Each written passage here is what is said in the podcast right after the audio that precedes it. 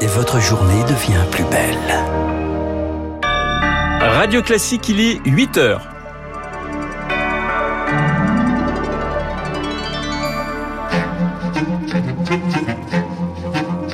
7h, 9h, la matinale de Radio Classique avec Renaud Blanc. Et soyez les bienvenus si vous nous rejoignez sur notre antenne. Voici les titres du journal. Les débats s'enlisent à l'Assemblée, l'opposition ne lâche pas et le gouvernement s'agace. Début tendu hier de l'examen du projet de loi anti-Covid. La vaccination, on le sait, s'accélère. C'est vrai dans les vaccinodromes, mais aussi en entreprise. Reportage dans cette édition. Et puis, la SPA débordée par les abandons d'animaux. Le gouvernement débloque 20 millions d'euros pour agrandir les refuges. Radio classique.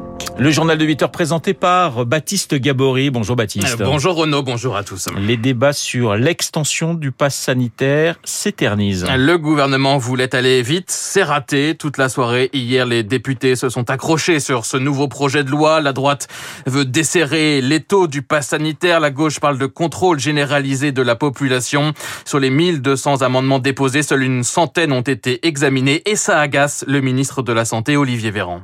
Il n'empêche qu'il y a un virus, que le virus, s'il pouvait nous regarder, je pense que ce soir, il serait assez content et se servirait une petite bière. Nous avons besoin d'avoir des mesures de protection des Français et des établissements recevant du public. Je le redis et je le martellerai toute la soirée et toute la nuit. Je n'aime pas une société dans laquelle nous sommes contraints à demander un pass sanitaire. La question, elle est de la décision et de la nécessité, monsieur le député. Olivier Véran, hier soir à l'Assemblée nationale, les débats ont été interrompus à minuit. Ils reprennent dans une heure. Ils devraient durer toute la journée. L'adoption définitive du texte ne pourrait avoir lieu qu'en début de semaine prochaine. Un pass sanitaire en débat, mais obligatoire depuis hier dans les lieux culturels. Un QR code nécessaire depuis hier matin pour pousser les portes des cinémas, des musées ou des théâtres. Un dispositif qui inquiète les propriétaires des établissements, comme Jean-Marc Dumontet, propriétaire et directeur de plusieurs théâtres parisiens. Il s'attend à une baisse importante de la fréquentation cet été.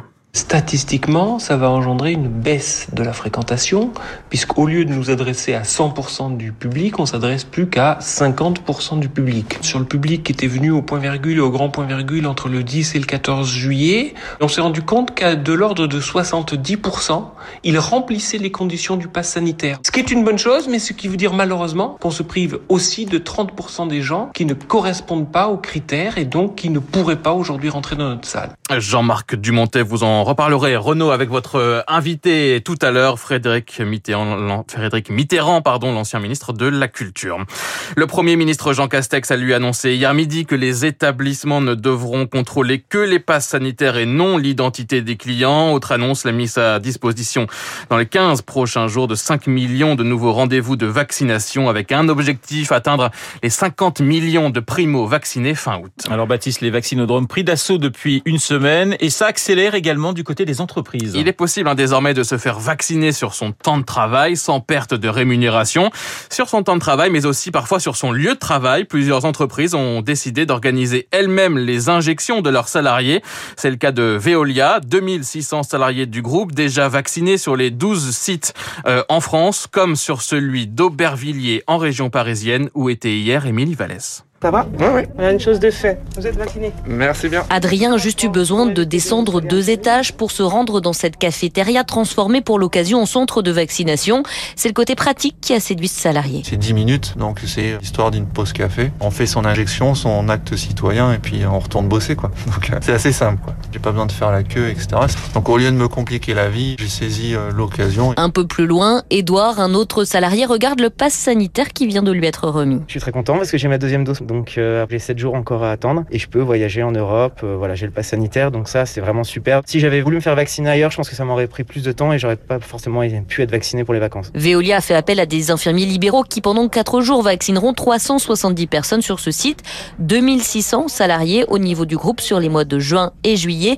Pas plus pour l'instant car l'entreprise n'a eu qu'un nombre limité de doses. Frédéric Goetz, directeur de la prévention santé et sécurité de Veolia. Si on avait eu plus de doses, on aurait vacciné plus de personnes parce qu'il y a un engouement extrêmement important. Si euh, demain on a d'autres doses, on continuera et je dirais même pourquoi ne pas l'élargir aux familles des salariés? Et même si la vaccination se fait sur le lieu de travail, le secret médical est préservé. La direction ignore qui se fait vacciner. Émilie Vallès. Eux aussi sont très sollicités ces derniers jours. Eux, ce sont les agents de sécurité. Avec l'entrée en vigueur progressive du pass sanitaire, de nombreux établissements euh, font appel à des sociétés de sécurité privée pour réaliser les contrôles. Problème, eh bien, c'est l'été et les agences manquent de bras. Linda Zrari est la responsable recrutement pour la région Grand Est de l'entreprise AGS Sécurité.